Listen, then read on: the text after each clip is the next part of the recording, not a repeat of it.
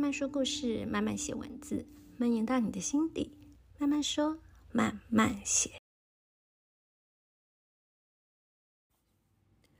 嗨嗨，大家这周过得好吗？这一集开门见山的就先说，这一集要来聊的主题是失恋，这个是非常个人的一个话题哦。其实我刚开 Podcast 频道的时候，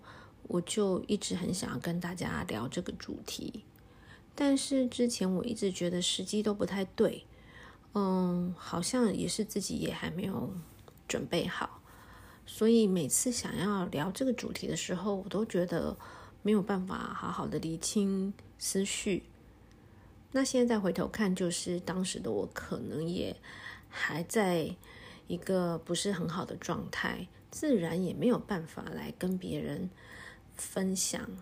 尤其是可以用一个比较理性一点的态度，呃，不会带太多情绪的来分享。那。最近我突然有一种，哎，好像时机对了，所以我就觉得可以来分享这个主题。那想要分享这个主题的原因，是因为感情对于人来说是很重要的一环哦，对人的生命中、生活中，嗯，大家都会很想要有伴侣、有陪伴、有关爱，所以。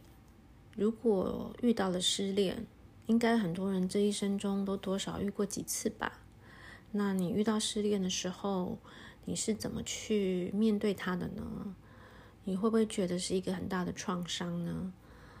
嗯，有没有觉得是你人生某一段很低潮的时期呢？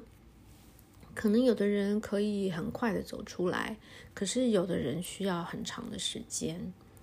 那我想要做这个主题的原因是，如果在听这个节目的你刚好遇到了失恋这个事件，那如果你还觉得很痛苦，嗯，不知道怎么走走出来的话，嗯，我希望我的分享、我的一些经验、我的心路历程，或者是我嗯我的一些想法，能够。多多少少的帮助到你，当然这是不可能一瞬间就哇豁然开朗了。我自己也是，我经历超久的。等一下我跟你们分享，你就会觉得天哪，这个傻女孩。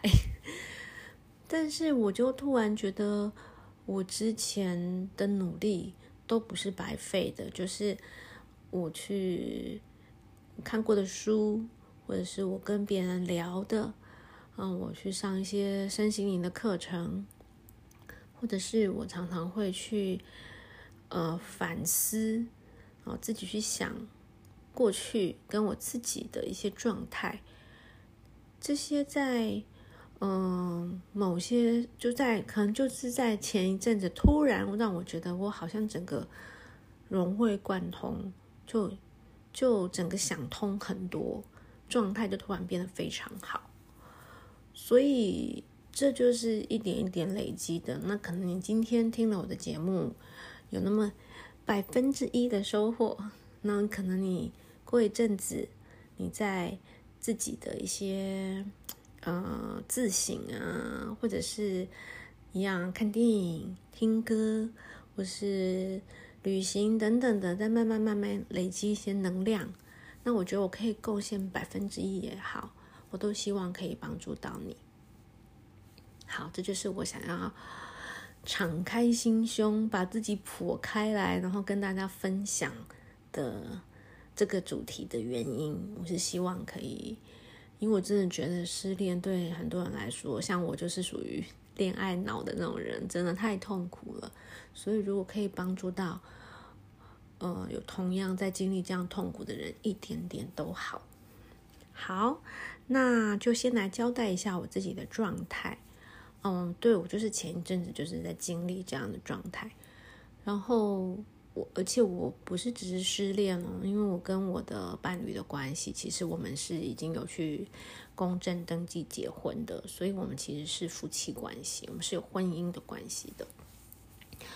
所以我们不仅仅只是男女朋友，就是分手失恋，我们就会，我觉得就是变得又有一点点复杂，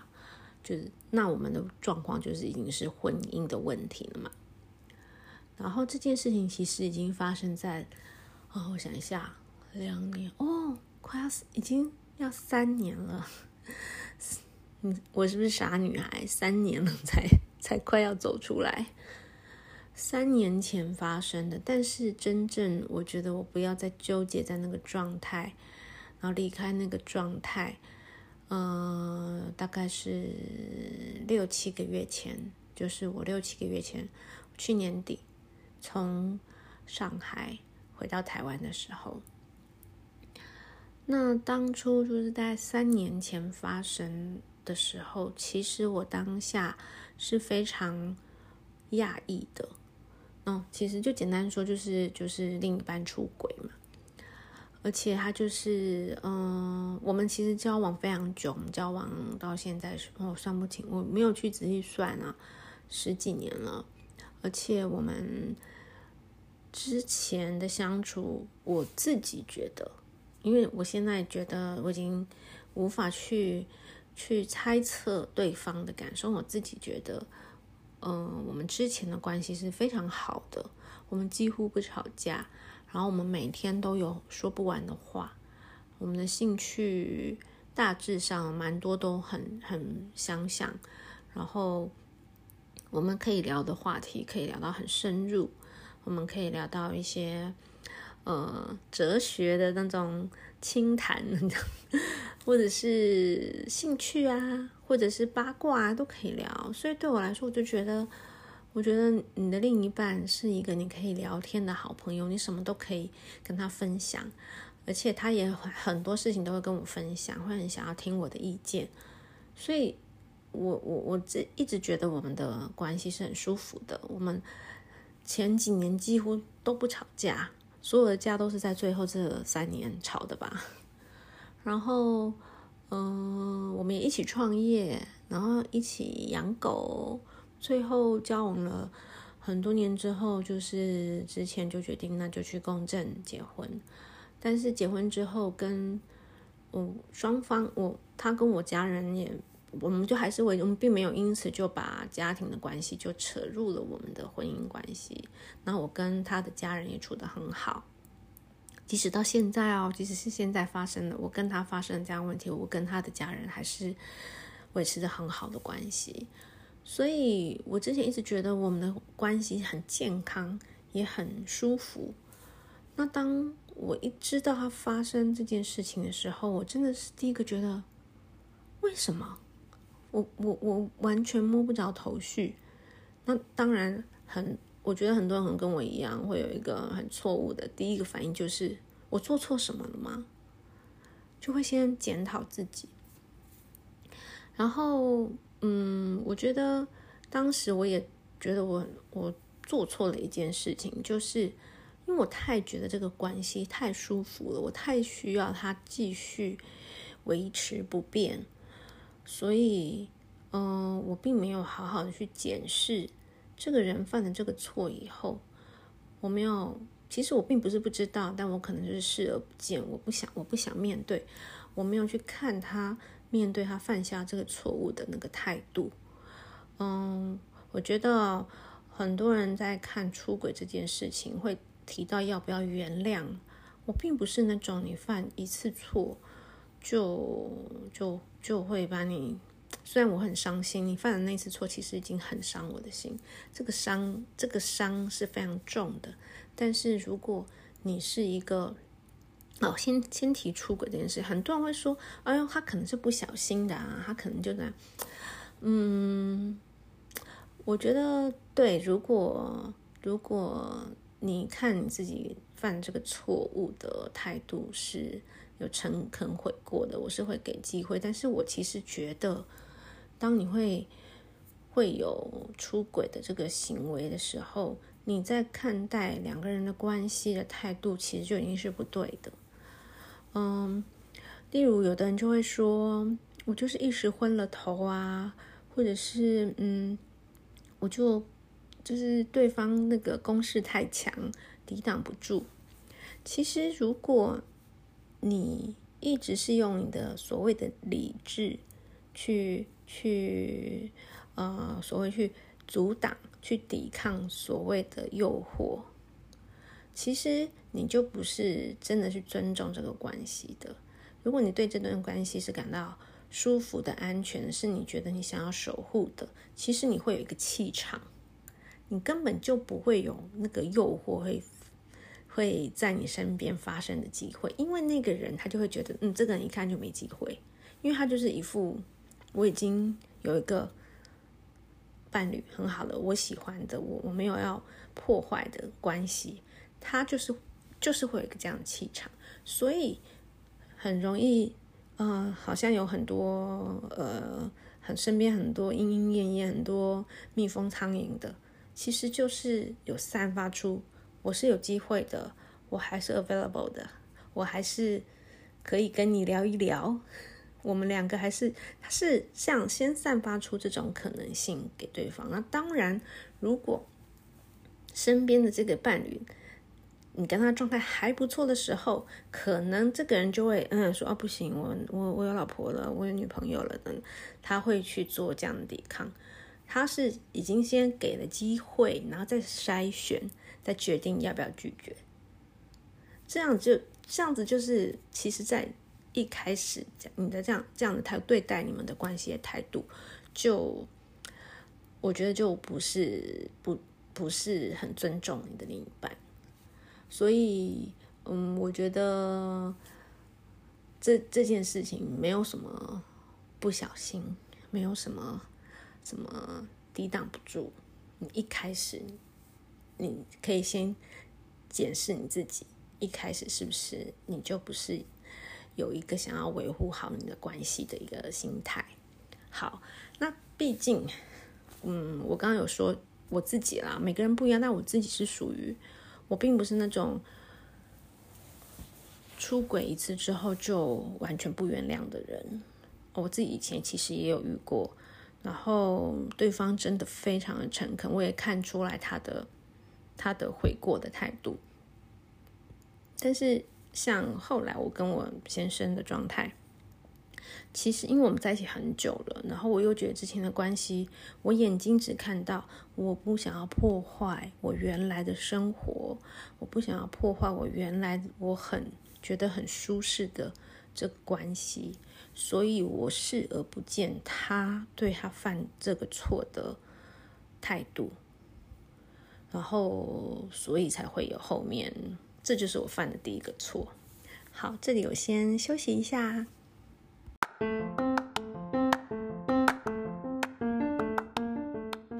迎收听《慢慢说慢慢写》，每周更新，这里会分享有趣、美妙、有意思的人事物。我有十年的生活艺术教室经营经验。如果你有手作课程规划，或者是音乐展演、艺文活动规划的合作需求，欢迎找我。等你，等你。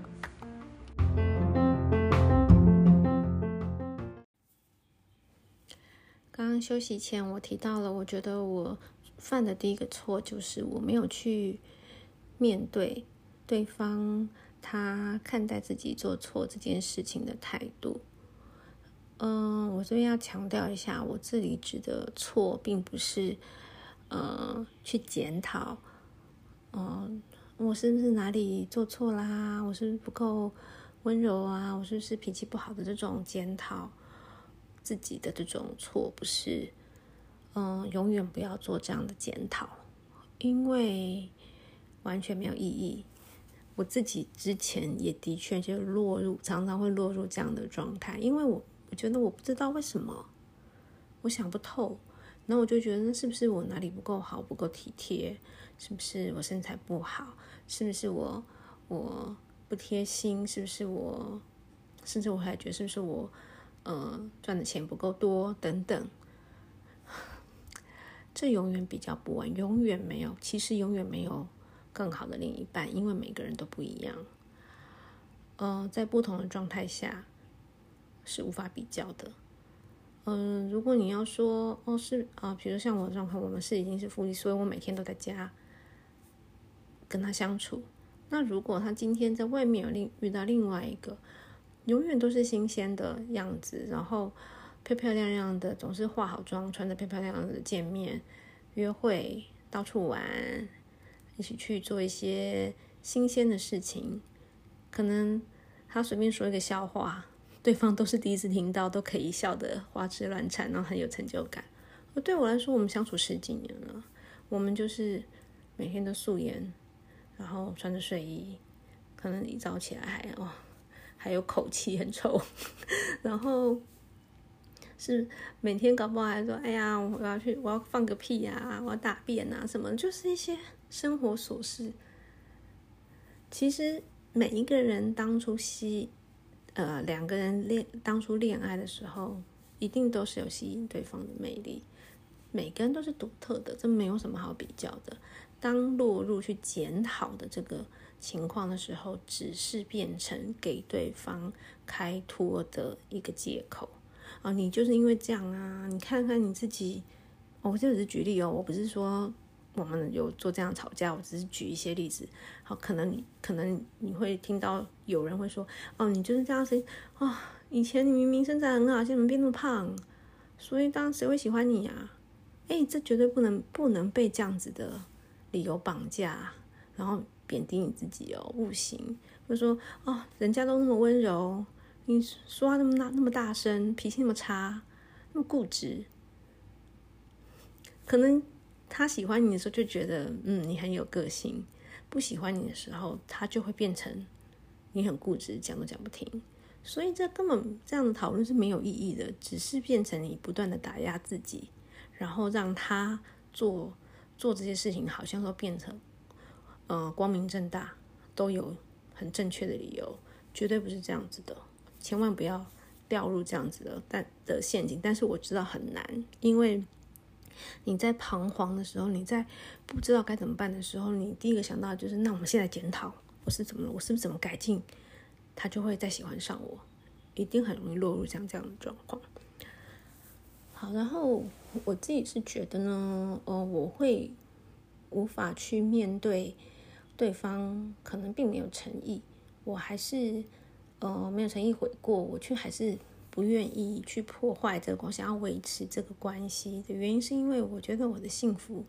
幸福感完全源自于这个我认为很舒适、很很健。我认为哦，这边要讲，我认为当时我认为很很健康、很舒适的一段关系。所以我觉得当他没有了，我就。我就不幸福了，所以不要把自己的幸福感放在这种不可预测的事物上，放在一个人身上，即使这个人可能是你的另一半，可能是你的子女，可能是你的朋友，甚至也不要放在所谓的事业上，要放在自己的。心灵满足上，诶，我现在讲的好像很心灵鸡汤，对不对？但是它就是一个事实。我等下举一个例子，你就会觉得比较比较具体一点。这样讲觉得很抽象，就是讲一些很虚幻的啊，就是自己满足了，就什么都不怕的。但这是事实，因为像像我刚刚的例子，我我把我的幸福都放在我跟我先生在一起的这段关系，我觉得他是我一个很大的精神支柱。所以我会觉得我我，而且我也觉得我投入了很多。这个投入很多，包括我的精神、我的感情跟我的物质。所以我会觉得这个东西如果没了，这段关系没了，我所有的一切都付诸流水了。我不愿意，所以我死守着。然后我就不甘心嘛，那么很重点三个字：不甘心。其实真的有没有那么爱？这个很难说，但不甘心绝对是占大部分的原因。常常走不出来，都是因为不甘心。好，那这里讲到付出呢，呃，就又回到刚刚我要讲的，就是你把一切都放在自己自己身上，自己真的完全富足、完全呃很丰盛的状态的时候，呃，你才不会。把付出变成所求的动机，就像我刚刚讲的，我觉得我付出很多，所以我死抓着这个人，死抓这个关系，我就觉得我付出很多，你应该要对我好。这我这不就是在跟他要吗？不是在跟他索求爱吗？所以我才会说，嗯、一开头就说我我个人认为我们以前的关系是很健康的，因为我觉得可能对方当时可能并不这么认为啊。如果我把付出变成所求的动机的话，那他一定感受到很多压力，他一定觉得哦。我好像可能早就不喜欢我了，但说不出口，然后一直好像一直被索求爱，很有可能是这样啊。那我现在来看这样的关系，我并不是要我自己这样的检讨，还是针对我自己的，就是我要让我自己知道，哦，我不能这样子，因为这样子我以后再迈入下一段关系，还是容易会再遇到一样的事情，所以一定要先回归到自己。所以回归到自己呢，讲到这个付出，要让自己很富足，才不会变成付出变成所求的动机的原因。举个比较具体的，我们用换成换成钱呢、其实我觉得精神啊、感情啊、物质都很适合，都是一样的道理。就是比如说，如果我自己有五百万，然后我身边的这个人是没有的，他是零。那我如果我给他二十五万的当下，他我变成我也变成五百二十五，我不是减少的哦，因为我自己够富有，甚至我们这段关系非常健康。我给他二十五万的同时，他也滋养我，他也回馈我，让我变成五百二十五万，我就不会吝于付出，而且我也不会觉得我要去计较我付出之后得到什么，因为我自然而然的我就变得更丰富。我自然而然的得到更多，可是反过来，如果呢，我本来有五百万，然后呢，我就觉得啊、他都没有，他好可怜，我给他两百五十万，我就想说，那这样子我们都有两百五啊，结果他可能是一个投资失败，就把我给他的两百五十万花光了，我就说哈，你怎么又花掉了？好吧，我再给你我一半，我又变成一百二十五。给他一百二十五，然后呢，他可能又再花掉。更惨的是，搞不好我还要再去贷款，为了他的贷款在在帮助他。这样的状况就是一直很匮乏，因为你并你如果一直很在意你给他的，难道你给他两百五，再给他一百二十五的时候，你心里不会想，哎，我都越来越少了。你给他的当下，是不是也有想过，你是不是之后你会赚更多钱，然后你会？也会还我，或是你会赚更多钱，你会给我更多，那这是不是就是一个索求？我不知道这样的例子大家有没有觉得比较具体一点？其实我觉得物质也是，精神也是，感情也是，是一样的道理。所以，而且还搞不好，刚举个更糟例，刚你贷款给那个人，那个人其实他跟你说他钱都花掉，他存起来了，他存起来他自己。这赚大钱，然后跑掉，然后你还贷款，然后为了他，这是什么呢？这就是你，嗯这就傻，就是现在人家说的什么圣母心，很流行说的圣母心，这是不健康的。连妈妈妈都不见得会这样对儿子。妈妈如果发现是个败家子，很多很多很明理的妈妈就会知道，嗯，我不能再给你钱了。但是。丰富圣圣女、圣母心的的的的人，就会一直反想要一直付出啊！你没有了，那我再去借；你没有，我再给你。但是绝对不可能，你付出的时候心里没有去垫去算啊、我给他多少了？他以后应该会还我吧？一样，感情也是，你觉得你付出很多了，你就会觉得，嗯，他之后应该是发现我很好，我要付出这么多。他就会，呃，去更爱我，这就是所求啊。所以，如果你把你自己变成一个，嗯、上次有个朋友这样子跟我说，有说了一句话，我觉得很棒，就是让自己变成一个连自己都会疯狂爱上的人，那你就不用担心这个人不爱你，那又怎么样？哎，我我觉得我很好啊，你不爱我，那你的损失，还有别人会爱我，至少我自己。我自己就很好，我自己就很爱我自己，我自己就觉得我棒的要命。你会，那你会在意那个人不爱你吗？就不会这这就是我，呃，我在当然这个都是我现在再回头去看自己的关系。那我也想现在分享给你，是不是也是一直不断的付出，付出，然后你甚至现在在想，也是一直在想，我对他那么好，我对他无条件的付出，为什么他对我，他却是这样对我？那或许你可以换着想法去想。你是在一个匮乏的状态给予的吗？还是在一个你自己很丰盛、很富足、富足的状况去付出的呢？而且讲到无条件的爱，我觉得没有无条件的爱。嗯，亲情或许接近啦，但是我觉得至少在男女之间的感情，哦，我觉得没有无条件的爱。我觉得爱情啊。恋爱关系、婚姻关系就是一个价值的交换。嗯，这个价值有很多价值啊，可能是金钱就是一个，很可能有一方的经济能力强，另外一方的经济能力弱，所以一直以来就是可能就是觉得以金钱、以物质、金钱的条件，就是其中一方一直想要获取的价值，而而可能另外一方提供的价值是情感陪伴。然后，那很可能，当有一本来经济状况比较差的，他他自己突然变有钱了，那那他本来从另一方得到的那个价值，他就觉得，哎，我从你这里没有得到什么了，那你对我一点吸引力都没有了，那我也不需要提供你情感的价值了。那还有可能是像刚才情感的价值嘛？那有可能是，嗯，那叫什么？其他的，例如，我可以从你这里得到，因为我觉得你非常的有趣，哦，不，刚刚讲的可能是陪伴啊什么，我觉得你非常有趣，我可以在这里得到很多不一样的想法，那这也是一种价值，所以让自己变成一个像刚回到刚刚讲，让自己都会疯狂爱上自己的人，就是让自己变成一个非常多价值、有非常多面向的人，那所以。你就不会担心，你因为某一点，然后某一点，对方本来是因为这点喜欢你，那他可能自己本身就满足了这这这一部分。比如说，哦，本来看你很漂亮，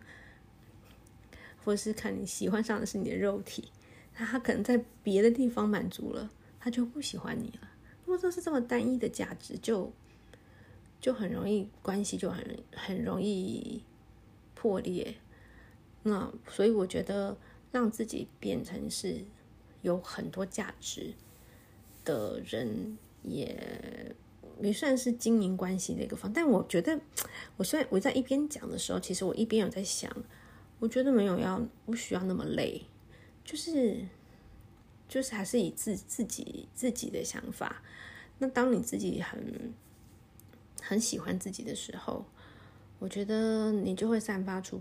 你自己的魅力。这个人不喜欢你又怎么样？会有别人喜欢你，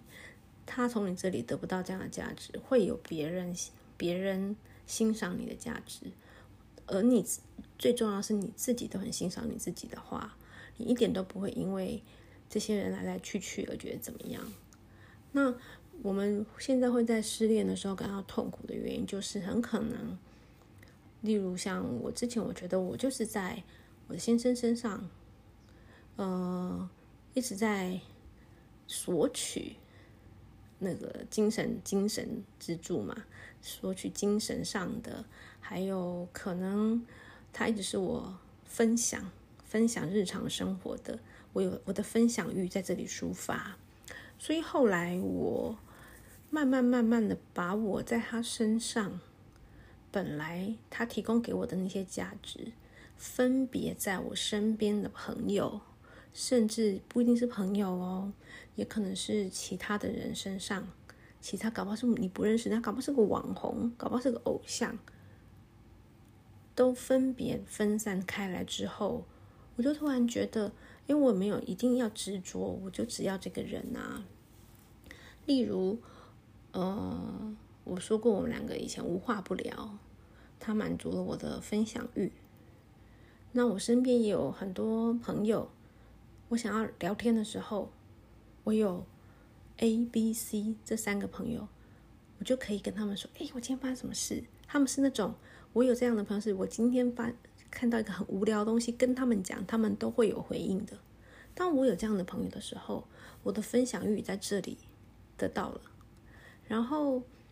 嗯、我以前肯定会欣赏，呃，我先生某部分的才华。那我今天就会发现，我就会在这一这个领域找到一个这个领域的一个很优秀的人。那我就可以在这个人身上看到，好，比如说假设，假设我想，因为我不想要举例太具体，然后假设这假设，呃，我先生很会唱歌，然后我就找到一个哇，我很欣赏的歌声很好的人，那我就去听他听他唱歌就好啦。所以我也从这里得到满足，甚至可能这个人唱歌唱的还更好听，你是不是更开心？而且你还不用跟他谈恋爱，你就可以听他唱的歌。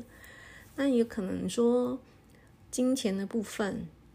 物质的部分，那很可能也可以有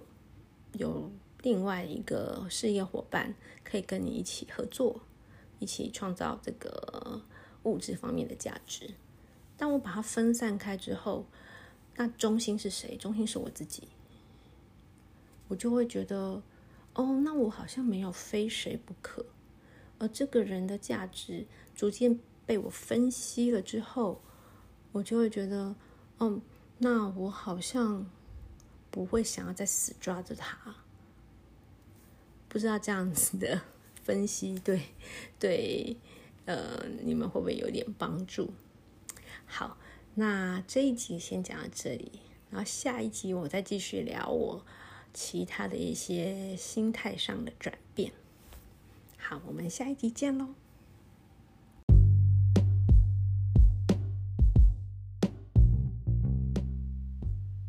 今天的慢慢说慢慢写，你还喜欢吗？如果有想听的主题，也欢迎跟我分享哦。有任何的意见，都欢迎到慢慢说慢慢写的 Instagram 留言让我知道。那么我们下次见喽。